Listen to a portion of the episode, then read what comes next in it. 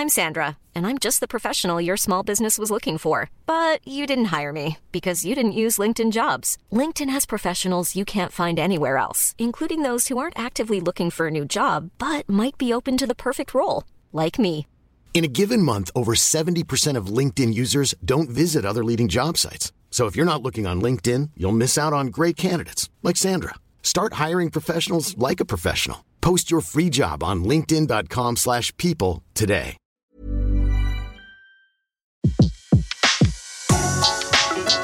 Le meilleur de séances radio est maintenant sur We Love Cinéma. Aujourd'hui, le filmographe est consacré à la carrière de Lucille Ball sur Séance Radio par BNP Paribas.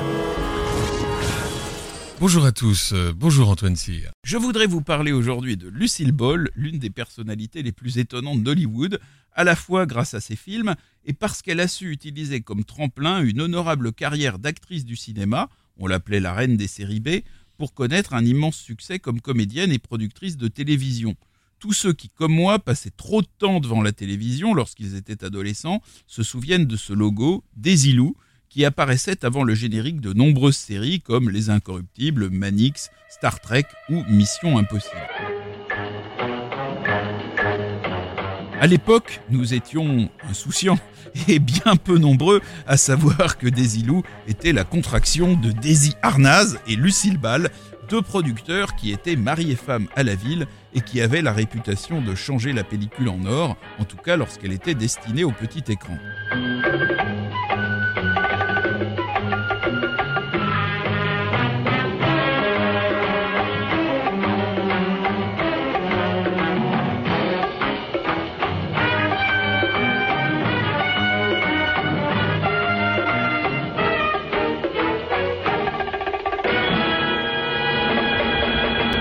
Souvenir, souvenir. Mais nous n'en sommes pas encore là. L'histoire de Lucille Ball commence même euh, une bonne cinquantaine d'années plus tôt. Et oui, Lucille Ball, elle était née à Jamestown, dans l'État de New York, en 1911, et elle avait perdu son père d'origine écossaise à l'âge de 3 ans. Sa mère se remaria et déménagea vers l'ouest, héritant au passage d'une nouvelle belle-mère qui ne cessait de moquer la petite Lucille pour ses pieds trop grands, ses dents trop crochues et sa voix trop puissante. Finalement, Lucille fut confiée à ses grands-parents maternels et retourna à Jamestown, et c'est là que son grand-père prit l'habitude de l'emmener au théâtre pour voir les truculents vaudeville shows ou au cinéma, naturellement muet, pour voir des comédies. De son côté, sa mère, excellente pianiste, avait communiqué à Lucille la passion de la musique.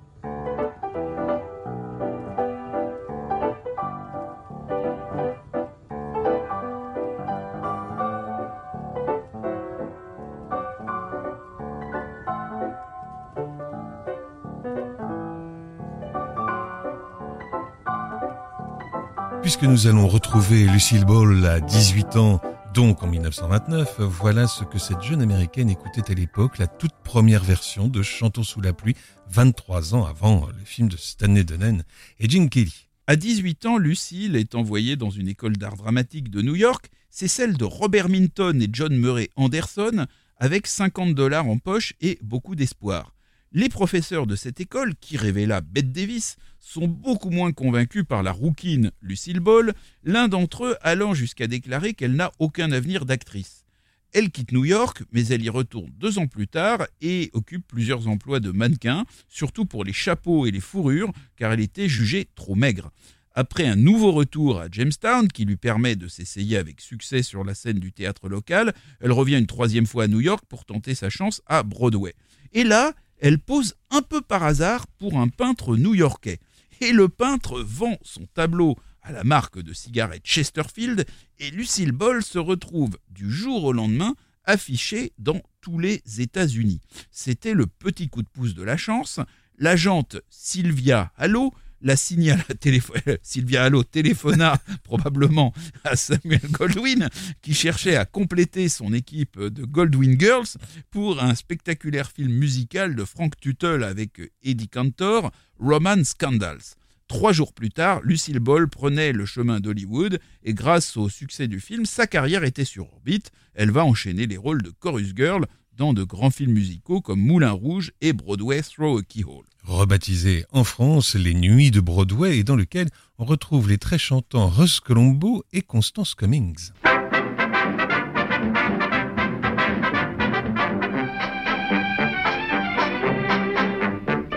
A boy and a girl were sweethearts. They both worked in a band. He played a violin. And she played the harp so grand. At night they worked in a nightclub. And in a movie house all day. And when they had some spare time, he'd smile at her and say, I love you, pizzicato. I love you, obligato. Oh, tell me, pianissimo, that you care fortissimo. When our kiss is blendo. I feel so darn crescendo. I love you, allegretto. Say you're not falsetto. Our wages are already cut. I hope that it's a steady hunt. We'll pay a preacher in Connecticut, not oh you. Our love is so trombonified. We feel so saxophonified. I'll keep you for myself here. We'll live in Philadelphia. We'll honeymoon in Cuba, where Yuba plays the tuba. The best man will be a drummer. The birds will sing all summer. Sweet, sweet, sweet. My heart beats tick-tock, tick-tock. Oh, let us marry Quickalo. We'll raise a drum and pipe and piccolo. I love you.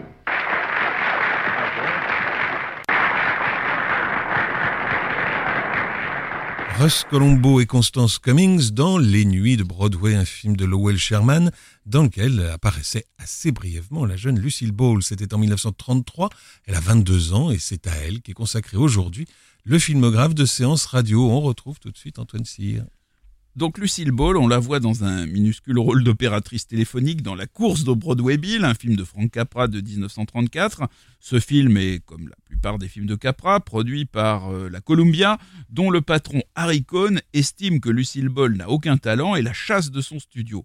Mais elle est finalement recrutée par la RKO, qui lui confie notamment un petit rôle de fleuriste dans Top Hat, célèbre comédie musicale d'Irving Berlin, portée à l'écran par Mark Sandrich, avec Fred Astaire et Ginger Rogers. Le quatrième des dix films tournés par ce couple mythique entre 1933 et 1949.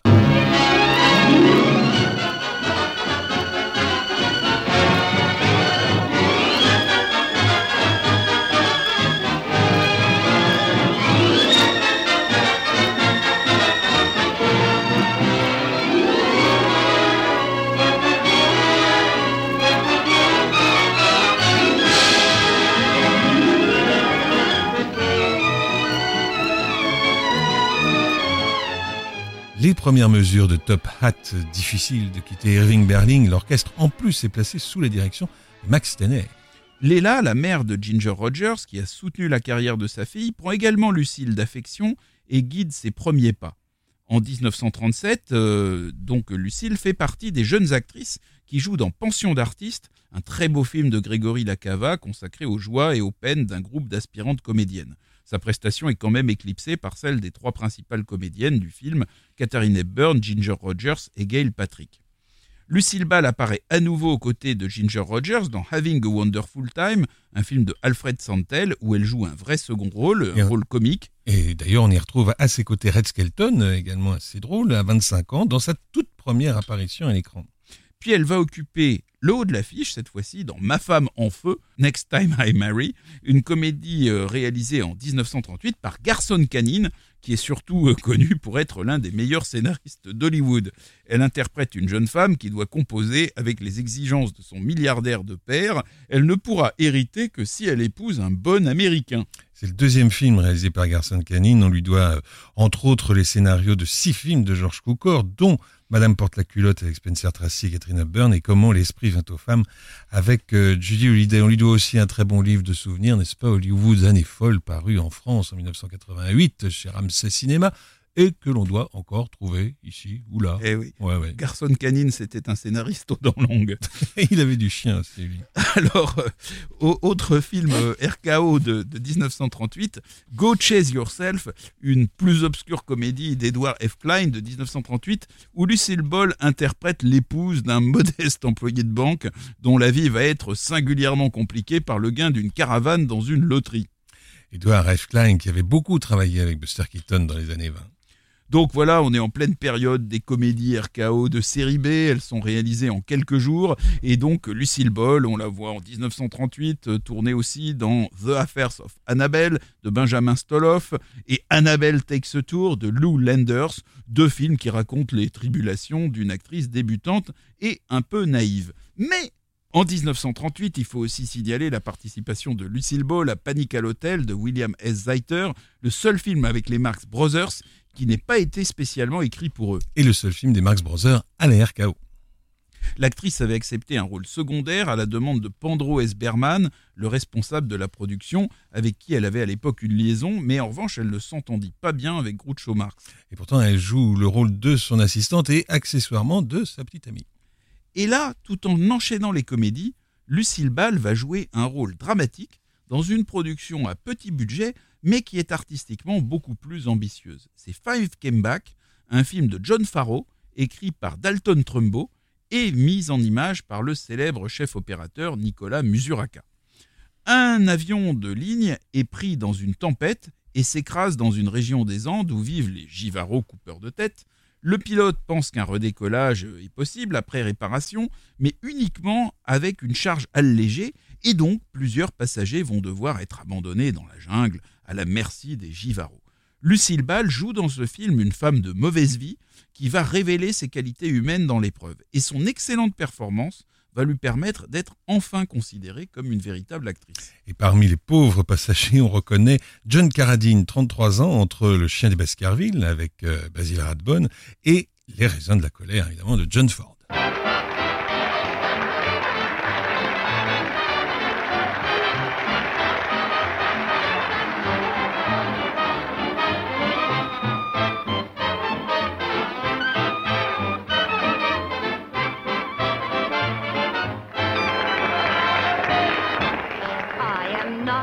Goody goody, just a baby in the woody. Love has got me worried and perplexed. Oh yeah? Gosh, oh gee, I want my mama. Goodness me, I need my mama. Maybe she could tell me what comes next. I'll tell you. My mother told me there'd be days like this when I wouldn't know what to do. She told me what not to do. She said some boy would take me in his arms and tell me, oh, what lies. But did mother realize the boy would be you? or you? She means me. No, not you. Oh, me, you. me. It's a date, honey. or you? What boat you off, buddy? My mother told me better count to ten. Then if that doesn't do the trick, start counting again. I counted up to ten a thousand times, but I kissed him anyhow. Oh, mother, tell me, what do I do now?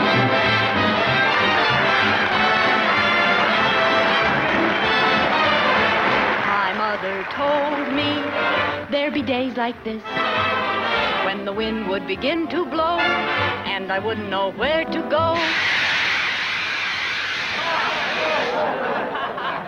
She said the night would be so cold and dark and I'd be all alone and every dream I own would blow away.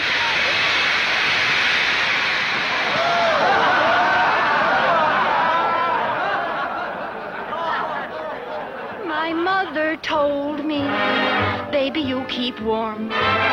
Keep your little self bundled up when you're caught in a storm.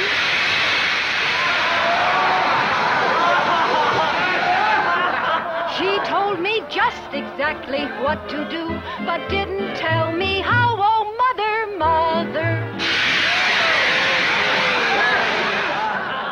Lucille Ball qui chante Mother, What Do I Do Now alors que euh, des souffleries intempestives ont eu raison de sa pudeur sur la scène d'un étonnant théâtre dans Dance Girl, Dance, le film dont Antoine Cyr va nous parler maintenant. Et oui, en 1940, Lucille Ball joue donc dans Dance Girl Dance, une très originale comédie musicale que l'on pourrait qualifier de féministe, euh, et qui est en tout cas signée de Dorothy Arzner, l'une des très rares réalisatrices d'Hollywood. Et, et donc aux côtés d'une toute jeune Maureen O'Hara, Elle avait à peine 20 ans. Lucille Ball s'en donne à cœur joie dans un rôle de fausse cynique et elle est pleine d'entrain et délicieusement ridicule dans ses numéros musicaux.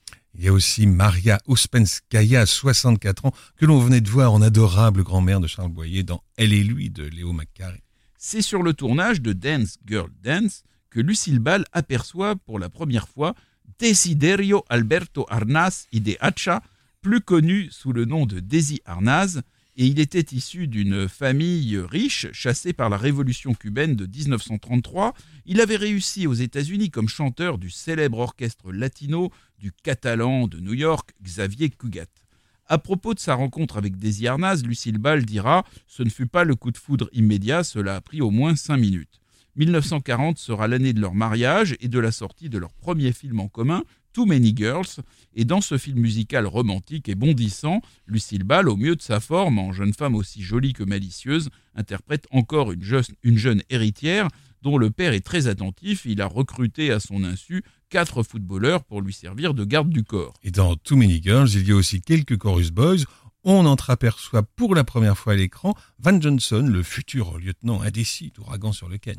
En 1942, Lucille Ball montre l'étendue de son registre en partageant l'affiche avec Henri Fonda dans La poupée brisée, The Big Street, un mélodrame très touchant d'Irving Rice tiré d'une histoire du célèbre écrivain new-yorkais Damon Runyon. Charles Lawton et Carole Lombard, d'abord pressentis, avaient refusé ces rôles. Alors, La poupée brisée raconte l'amour fou euh, et à sens unique d'un pauvre jeune homme pour une chanteuse qui, qui d'une part, se, se retrouve paralysée, mais qui surtout est atteinte de paranoïa maladive. La, poupée brisée est probablement le seul véritable rôle de femme fatale de Lucille Ball, et c'est bien dommage parce qu'elle contribue avec euh, Henri Fonda, à égalité avec lui, à la triste magie de ce beau film. La, la même année, euh, Lucille Ball va s'essayer à un autre genre, le western, dans La vallée du soleil de George Marshall.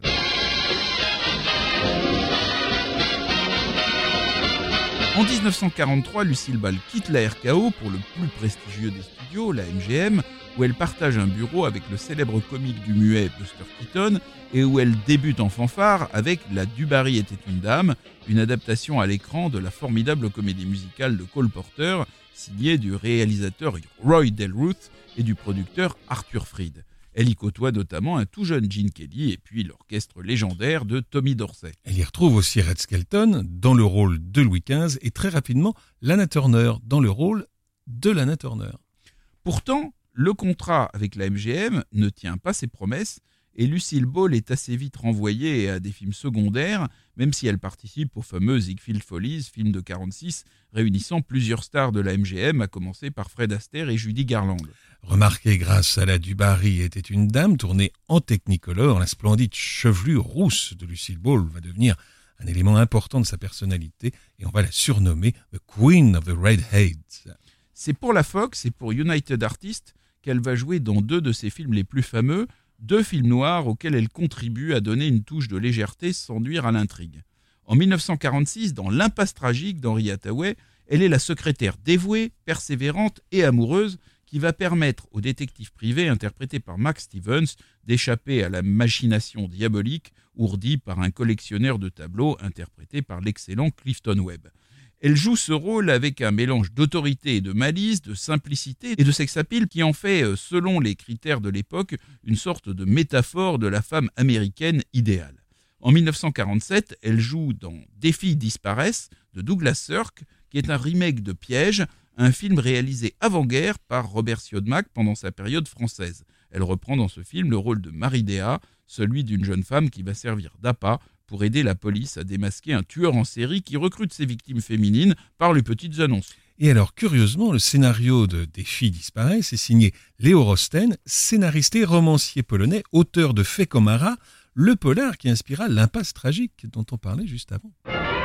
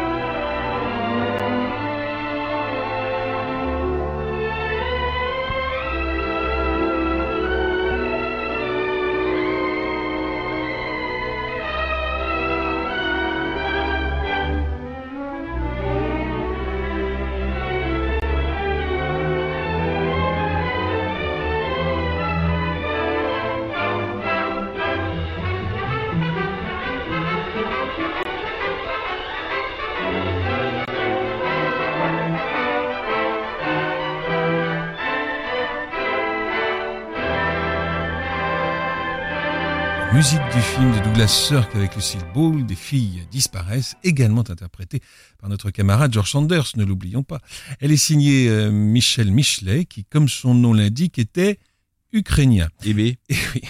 Il est mort à Los Angeles à 101 ans après avoir composé la musique d'une soixantaine de films, dont Le Journal d'une femme de chambre de Jean Renoir, L'homme de Tour Eiffel avec Charlotton et même Le Tigre du Bengale de Fritz Lang. Vous écoutez le filmographe sur Séance Radio et on retrouve tout de suite Antoine Cyr, toujours en compagnie de Lucille Ball. En 1948 va débuter le processus qui va transformer la reine des séries B, Lucille Ball, en une impératrice de la télévision. Elle décroche le premier rôle dans un sitcom radiophonique de CBS qui est intitulé My Favorite Husband, mon mari préféré, où elle donne la réplique à Richard Denning. It's time for My Favorite Husband, starring Lucille Ball. Hello, everybody.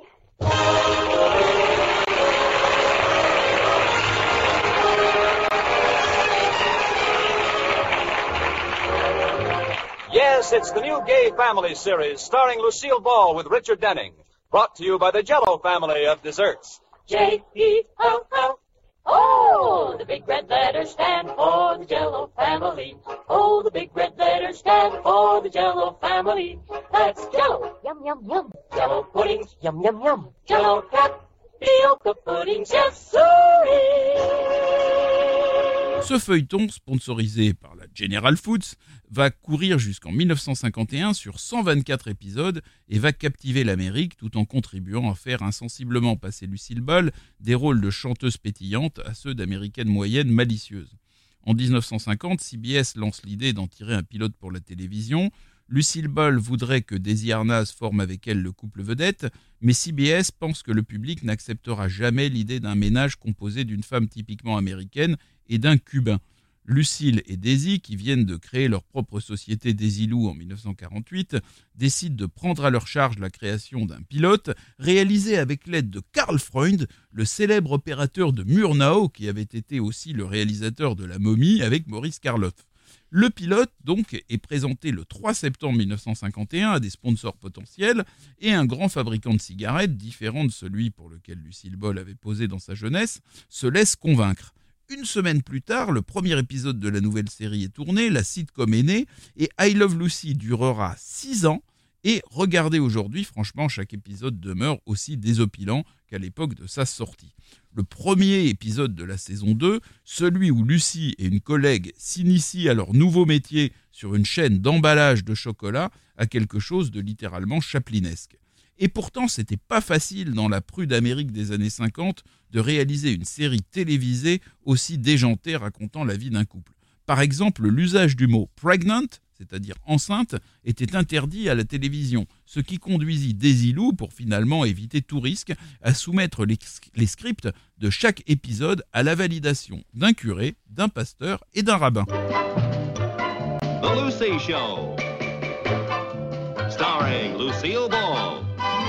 Co-starring Vivian Vance.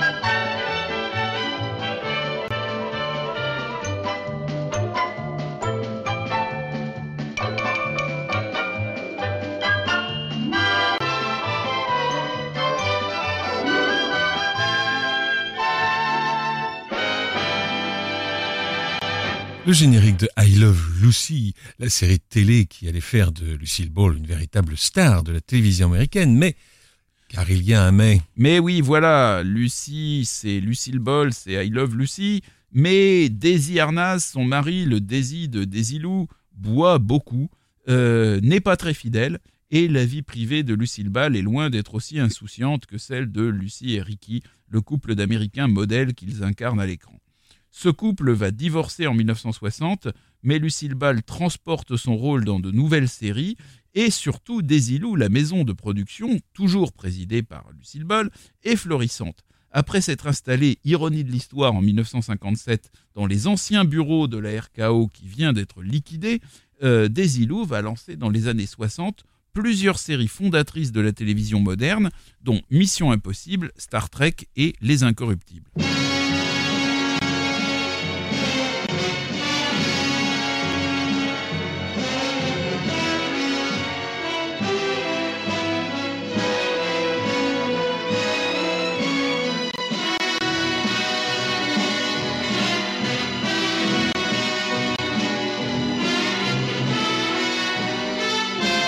Thème des incorruptibles, signé Nelson Riddle. Après la création de Desilou, Lucille Ball continuera périodiquement d'apparaître sur le grand écran.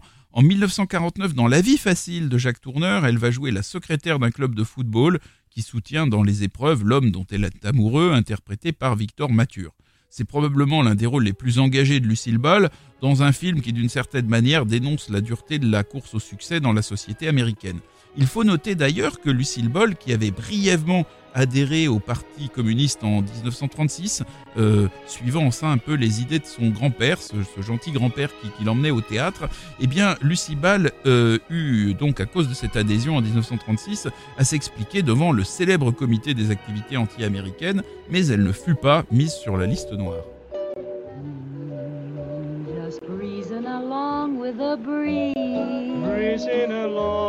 Trailing the trail, trailing the trail, roaming the sea, a trailing and a roaming. Like the birds that sing in the tree. Tweet, tweet, tweet, listen to live, oh, living to please. The sky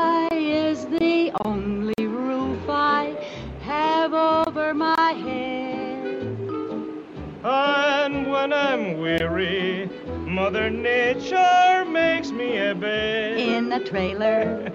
We're just going along as we please. Breezing along with the breeze. C'est le filmographe qui continue sur Séance Radio. Vous venez d'entendre Lucille Ball et Désir Arnaz dans une chanson extraite du film dont Antoine Cyr va nous parler maintenant. Et oui, parce que dans les années 50 et 60, Lucille Ball apparaît encore périodiquement au cinéma, parallèlement à ses activités à la télévision et au théâtre. En 1953, elle tourne donc avec son mari Desi Arnaz dans La roulotte du plaisir, un film de Vincente Minelli consacré aux tribulations d'un couple qui décide de traverser pendant un an les États-Unis entraînant une immense caravane derrière leur voiture. Et donc, dans la mesure euh, où il est un prétexte à, montrer sur grand écran un couple qui ressemble étrangement à celui d'I Love Lucy, c'est probablement La roulotte du plaisir, le premier film de l'histoire que l'on puisse considérer comme le sous-produit d'une sitcom. D'ailleurs, la bande-annonce originale de La roulotte du plaisir précise bien qu'on y retrouve le couple de I Love Lucy. Lucille Ball et Daisy Arnaz joueront à nouveau des époux dans Forever Darling, un film d'Alexander Hall dans lequel James Mason joue le rôle d'un ange protecteur. Les deux films furent produits par Desilu et distribués par la MGM. En 1960, Lucille Ball partage l'affiche avec Bob Hope dans une bonne comédie réalisée par Melvin Frank, Voulez-vous pêcher avec moi? The Fact of Life en anglais pour lequel la grande Edith Head recevra l'Oscar du meilleur costume, son sixième et avant-dernier Oscar.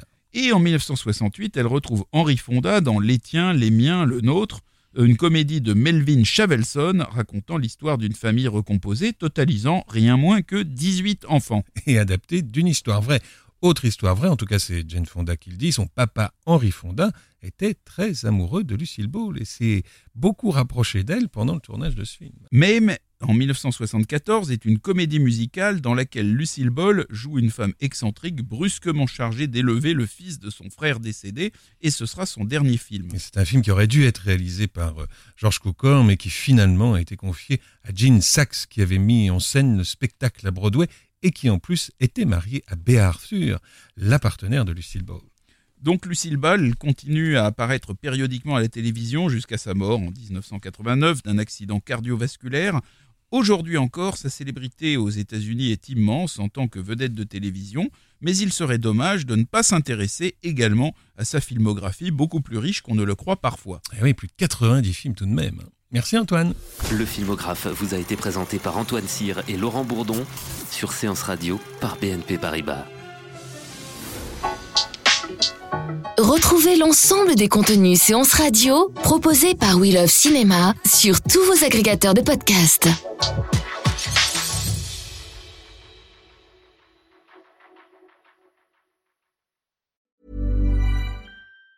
Normally, being a little extra can be a bit much, but when it comes to healthcare, it pays to be extra. And United Healthcare makes it easy with Health Protector Guard fixed indemnity insurance plans. Underwritten by Golden Rule Insurance Company, they supplement your primary plan, helping you manage out of pocket costs without the usual requirements and restrictions like deductibles and enrollment periods. So when it comes to covering your medical bills, you can feel good about being a little extra. Visit uh1.com to find the Health Protector Guard plan for you.